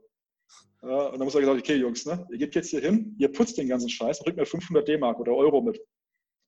Ja, und er so, ja, 500 Euro, hä? Und so, ja, für die Spende für die äh, Nachwuchsabteilung von Dynamo Dresden. Ah. So, hingegangen, sagt hier, die Jungs haben alles gereinigt, 500 Euro, Thema erledigt, ne? Und es gibt kein Problem dann hinterher für die Jungs, ne? Hm. Kann man ja auch mal so klären, ne? Hm. Also, boah, das waren so die, die Schilderungen hier rund um, um Dresden. Wer das auch noch interessiert, es gab ja damals dieses absolute Skandalspiel gegen den Dresdner SC ja. 2002. Ja. Das wird hier auch aus der Sicht von einem SKB geschildert. Das kommt mir teilweise ein bisschen überzogen vor, weil er wirklich sagt, er hätte Angst um sein Leben gehabt. Hm. Da weiß ich halt nie, ob das wirklich immer so stimmt. Ich nehme es jetzt einfach mal so hin. Ja. bleibt ja nicht übrig. wenn man die Bilder sieht, ich glaube, es war hart und es war deftig ja, was damals passiert ist. Ich glaube, zum Hintergrund, äh, du darfst mich gerne verbessern, weil ich jetzt nicht so ganz noch die Kette kriege. Damals war ja dieses ähm, ganz schlimme Hochwasser. Mhm. Und ich glaube, der Sportplatz vom Dresdner SC, der war ja komplett abgesoffen. Das Spiel musste ja, dann genau. äh, bei, bei Dynamo stattfinden. Mhm. Der Dresdner SC hatte aber halt dann trotzdem seine Ordner dahingestellt, die wohl zum Großteil noch aus Chemnitz waren. Okay. Was wohl das Feindbild schlechthin für Dynamo auch dargestellt hat in dem mhm. Moment. Ja, und natürlich will man dem verhassten Orts, naja, Ortsverein dann auch nicht noch das Eintrittsgeld geben ne, für ja. ein eigenes Stadion. Und die ganze Gemengelage hat dazu geführt, dass es völlig eskaliert ist. Ne? Ja. Also, ich will jetzt nicht zu viel verraten, ist alles wunderbar in den drei Büchern erklärt. Also, ja. wer da so ein bisschen auch mal so auf Action aus ist, gerne mal reinziehen. Ja, aber ist ja, also ist ja krass, dass die damals noch im Derby gegeneinander gespielt haben, weil der Dresdner SC jetzt irgendwie siebte Liga ist oder so. Und, ja. äh, und dass die damals eigentlich fast sogar die Nummer eins in der Stadt waren, glaube ich, zwei Jahre ja. sogar, ne? dass die zwei Jahre über Dynamo waren. Ja, klar. Äh, das ist natürlich schon, also gar nicht so lange her und schon krass. Ja, aber das du überlegst, dass wohl auch Dynamo immer noch ohne Ende Leute hatte zu dem Zeitpunkt. Mhm. Ne? Und die muss dann wirklich ansehen, dass dann so ein ja, so ein Provinzverein mehr oder weniger. Das andere, ja. das war es ja nicht, dass sie die dann komplett überholt haben. Ne? Ja, ist ja. klar, dass du irgendwann durchdrehst. Ne? Wobei also, die ja in den 40er Jahren, also so mitten im Krieg und so, eine große Nummer waren, Dresdner SC, ja. auch vor dem Krieg. Ja. So, ne? Ich glaube sogar deutscher Meister noch. Ne? Ja, ja, zweimal, glaube ich sogar. Also kann aber auch. Also, also gefährliches also, Halbwissen hier. Ja, ja ist egal. Ne? ähm, was ja auch noch dann für uns Dortmunder vielleicht auch noch interessant ist, das war die Schilderung zu unserem Pokalspiel damals gegen Dynamo Dresden. Aha.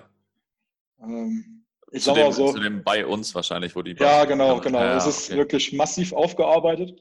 Ja. Jeder, der, glaube ich, im Stadion war, weiß, es hat nicht so ganz von der Polizeitaktik geklappt, wie sie sich da ausgedacht haben. Also, es war ja jetzt ja nicht gerade so, dass das alles so, naja, sehr gut geplant war.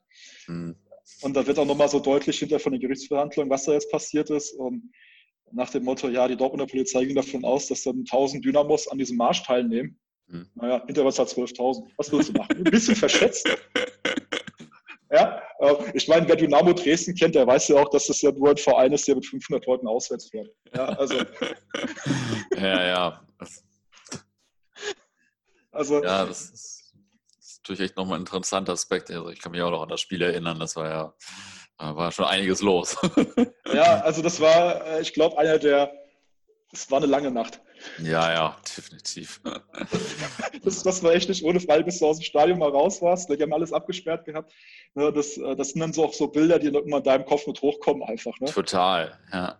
Also auch wenn du diese, diese riesen Ansammlung an Dynamos siehst, die dann bei uns ja vom Gästeparkplatz hochgekommen sind, über die Strohballee ja. gelaufen sind, da kriegst du ja schon wieder Gänsehaut. Ne? Also unfassbar. Ne, das war ja wirklich eine Demonstration. Also das war krass von Dynamo-Seite her, das kann ich anders sagen. Ja, ja, ich war da damals, äh, hatte da einen Kumpel mit, der nicht so häufig ins Stadion geht.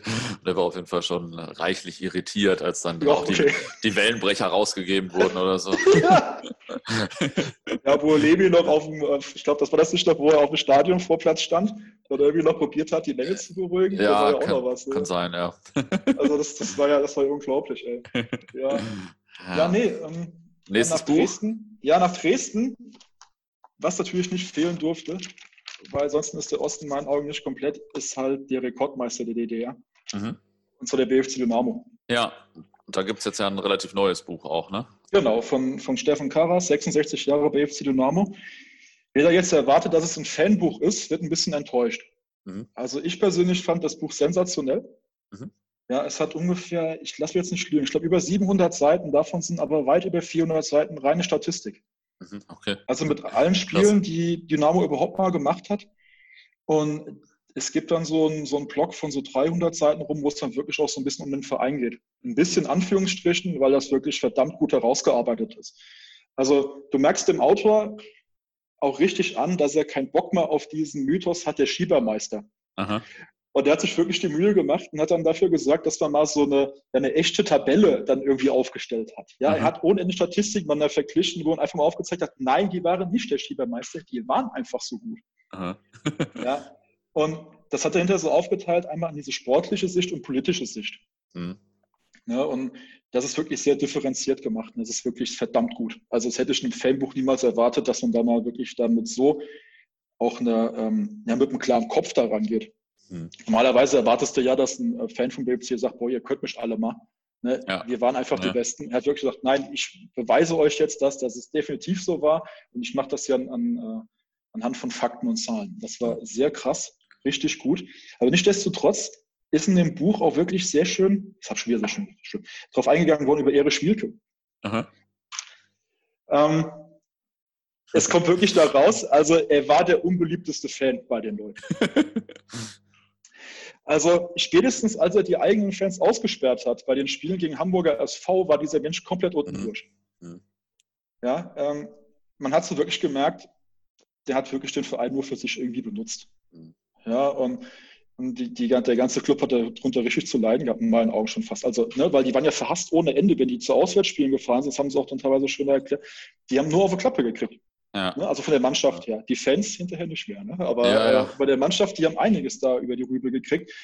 Und das haben sie wohl auch immer wunderbar dann hier dem Erich Schmieg auch zu verdanken gehabt, weil der wohl auch jetzt nicht gerade so der, naja, der gute Mensch war. Aber es gibt ein sehr, sehr, sehr interessantes Interview in diesem Buch, was mich total da zum Lachen gebracht hat, und zwar mit dem ersten Busfahrer von dem Verein. Ja, und es war wohl damals so gewesen, dass der, der BFC, das war ja auch eine sehr bewegte Geschichte. Also es waren ja viele Spieler aus Dresden, die dann nach äh, Berlin abkommandiert wurden oder gegangen sind, ja, um dann hinterher da für den BFC zu spielen. Und da hatten sie eine Tour nach Aue. Mhm. Und die haben das wirklich noch genutzt gehabt, einen Abstecher über Dresden zu machen. Da konnten sie ein paar Spieler noch da vor Ort einladen, die dann okay. auch noch so ein paar schwierige Gegenstände mitgenommen haben, weil sie halt nach Berlin umgezogen sind. Also musst du dir vorstellen, die fahren, zum, die fahren zum Auswärtsspiel nach Aue, die Jungs, von Berlin, ne, fahren nach Dresden, laden einfach mal total schwieriges Gepäck ein, weil die Jungs halt irgendwie brauchen, vielleicht eine Kommode oder was weiß ich was, was die alles damit äh, mitgefahren haben. Krass. So, da sitzt diese Mannschaft in diesem Bus mit drin und dann fahren die da erstmal schön ans Erzgebirge hoch so, und dann ist Wintereinbruch. Ja. So, von den Jungs, die sind in Berlin wohl losgefahren bei schönstem Wetter und die hatten keine Stollen dabei. Ach, krass. So, Ende vom Lied war Erzgebirge Aue, 8 oder Wismut damals, ne? Und Name blieb 0. ja, absolut geil.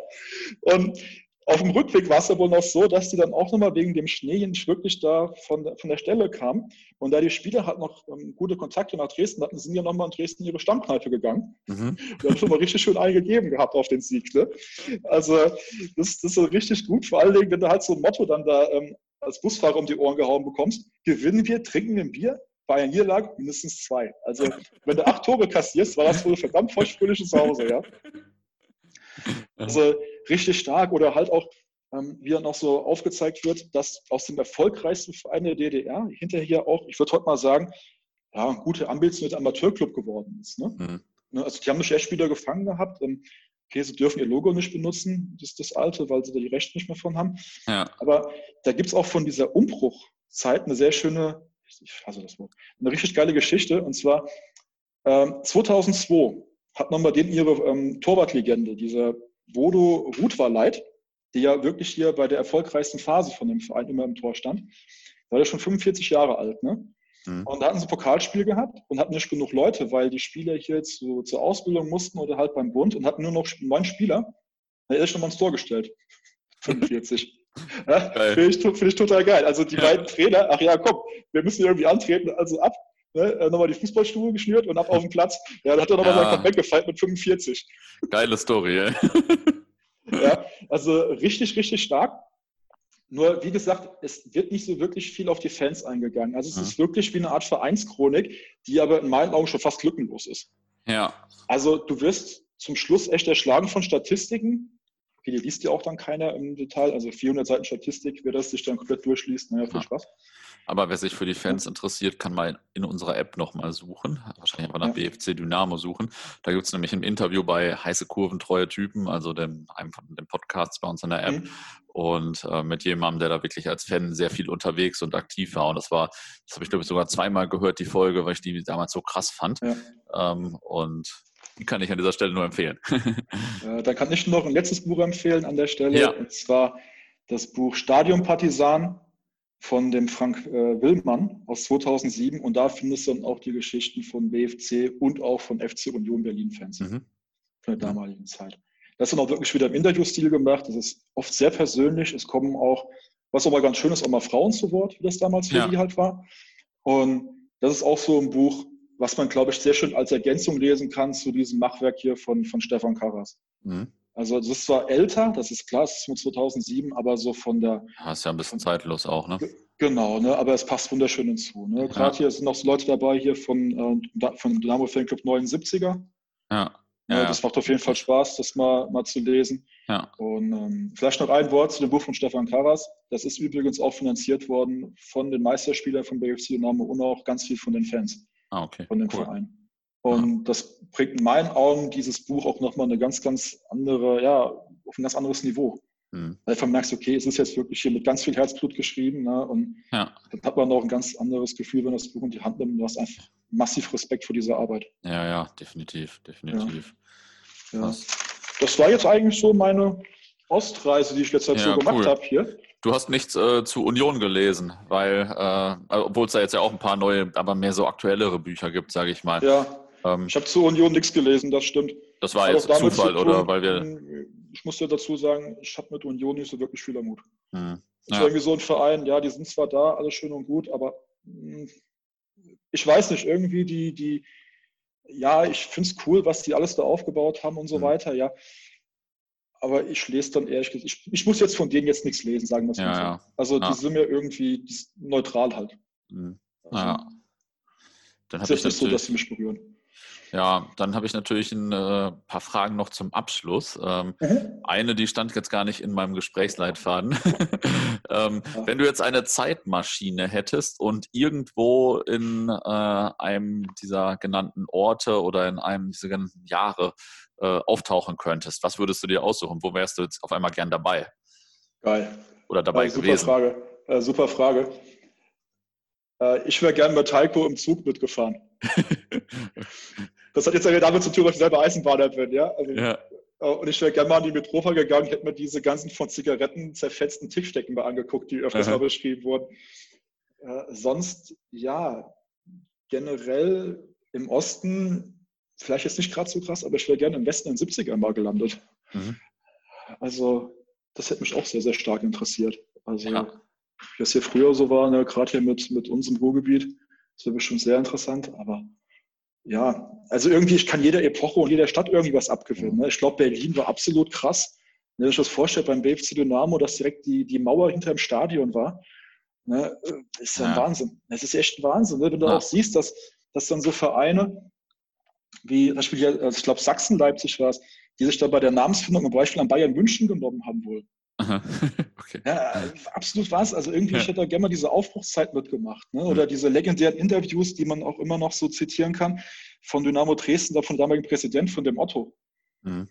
Ne, der hier aus Hessen kam, dann nach Dresden rüber. Ja, ja, ja. also okay, ich glaube, die Dresdner, die wünschen heute noch zum Teufel, ja. Aber irgendwie, das, das, das hat irgendwie was, wenn du das so dir anguckst. Ja? Das ist ja, schon eine interessante Zeit gewesen, denke ich. Also wie gesagt, 70er, 80er, 90er, also ich glaube, ich hätte mich doch überall ganz wohl gefühlt. Welche Bücher stehen denn als nächstes auf deiner Leseliste? Ähm, ich habe hier gerade noch ein Buch am Lesen. Das ist jetzt aber wieder so ein Sprung in den Westen zurück. Und zwar die Fußballfans ja, aus dem Revier. Ah, das habe ich doch letztens auch mal bei Facebook gepostet. Das haben auch eine Menge Leute, also mehrere Leute auf jeden Fall gekauft dann. Ja, es ist absolut kultisch geschrieben. Ja. Also äh, ich habe mich da wirklich köstlich bei avisiert. Also gerade über die Ausführung von Borussia Dortmund, äh, weil man kennt die Leute halt, ne? Und da ist halt wirklich auch so Ausdrücke dabei, zum Beispiel der alte BVB-Fanclub, die zugeschraubten. Ganz ja. viele Grüße an Tesschen, ja, weil ja. einfach mit drin stand, ja, ähm, der, wir haben den Teil getroffen, der noch gehen konnte. Richtig geil. Ja, also und das Ding ist halt so voller so Geschichten, ja, oder äh, generell halt hier so, so Stories von der Hafenstraße vom RWE, ne? Ja. Man muss auch dazu sagen, auch die Stories von unserem, naja, von dem komischen O-Ton von der BVB-Fanigen unbedeutenden Vorort von Gelsenkirchen. ähm, die können auch ein paar lustige Geschichten erzählen, muss man naja, dazu sagen. Klar. Ja, klar. Also es ist echt ein wunderschönes Buch. Ähm, was ich vielleicht noch da, wenn es um Westen geht, empfehlen kann, was vielleicht gar keiner auf dem Schirm hat, ne? gar keiner, mhm. ist das Buch So Lonely von MSV Duisburg. Aha. Ich habe das Buch echt nur so gekauft gehabt, weil ich Langeweile hatte und habe es gelesen gehabt und ich habe mich nur weggehauen vor Lachen. ja, also allein schon die ersten Sätze, die waren nach dem Motto so, ähm, ich kam auf die Welt erst, was ich schwöre, jedes Jahr dieselbe Scheiße. ja, da wusste ich, okay, das Buch wird gut. Also es ist, äh, kann man auch mal so ein, zwei Tage lesen, es hat mega Spaß gemacht. Ähm, vor allen Dingen, wer denkt dann, dass es ein Buch vom MSV Duisburg gibt an der Stelle, ja. Ja, also, ja.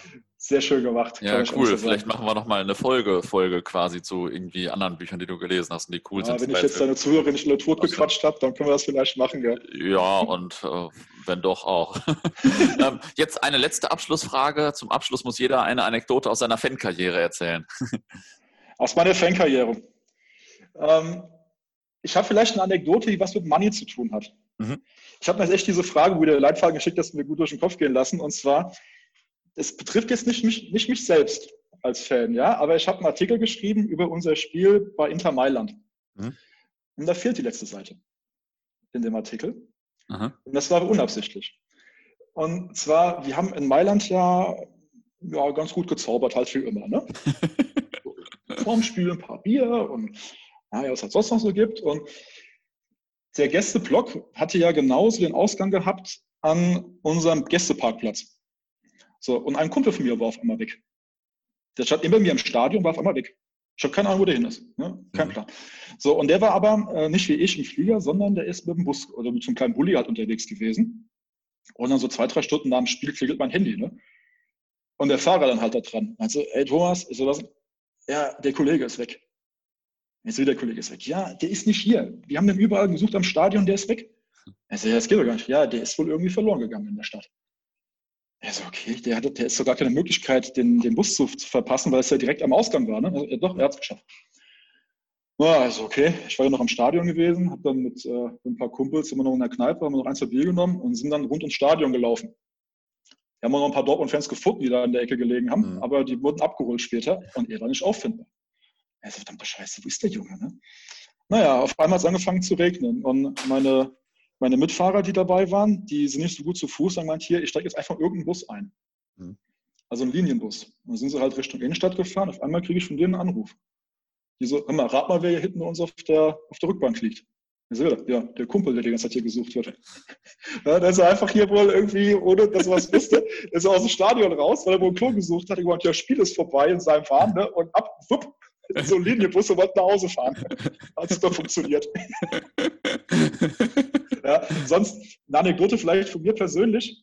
Ähm, was im, im letzten Money-Heft gab es ja einen Brief von meiner Mutter. Mhm.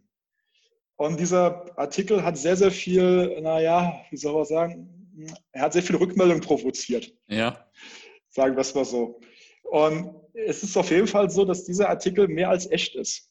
Mhm. Also ich, ich, wohne halt über meinen Eltern im Haus und wir hatten einmal im Sommer hier alle Fenster offen zum Lüften. Und dann hörst du natürlich auch unten, wenn jemand spricht. Und meine Mutter ist immer so nett und liest unsere Artikelkorrektur. Aha.